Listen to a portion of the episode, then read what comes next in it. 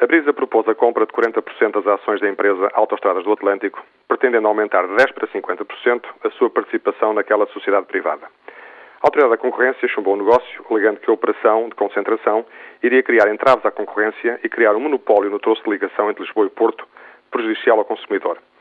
O Ministro da Economia decidiu em sentido contrário, autorizando a Brisa a concretizar o negócio. Durante a semana surgiram opiniões a favor e contra a decisão do Ministro.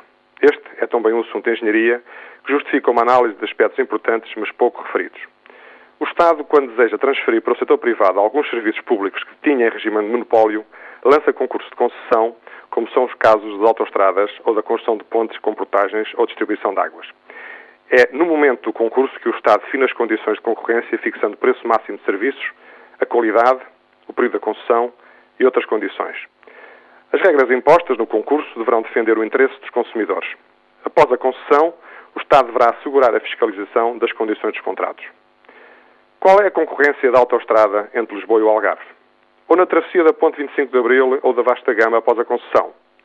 Eu diria que nenhuma. Para os consumidores é irrelevante que o preço fixado seja cobrado pela empresa A ou B. Mas a seleção da empresa A ou B e as condições de adjudicação na fase do concurso é que poderão não ser indiferentes para os consumidores. Os preços que os operadores praticam nas autoestradas são os preços máximos admitidos nos últimos concursos de concessão. Em Portugal, nos últimos cinco anos, a cada concurso de concessão concorreram em média 5 a 6 grupos de empresas, o que é um sinal de forte concorrência atendendo à dimensão do investimento.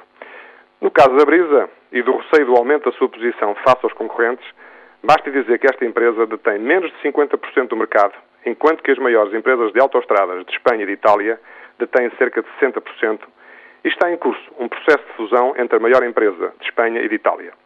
Qualquer delas é três vezes maior que a Brisa. No Portugal dos pequeninos, qualquer dimensão que ultrapasse a média parece excessiva, mas não é, comparando com o exterior.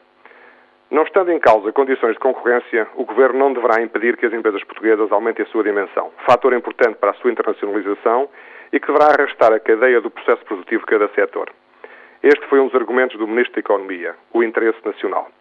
A Brisa é uma empresa que produz emprego em Portugal, utiliza a engenharia portuguesa, com um centro de inovação tecnologicamente avançado, com parcerias com universidades portuguesas e com um sucesso internacional chamado Via Verde. A sua dimensão continua a ser pequena à escala da Europa. Por isso, o Ministro da Economia está de parabéns pela decisão que tomou, pois teria sido mais fácil e populista tomar a decisão contrária, mas os consumidores em nada beneficiariam, nem o interesse nacional seria salvaguardado.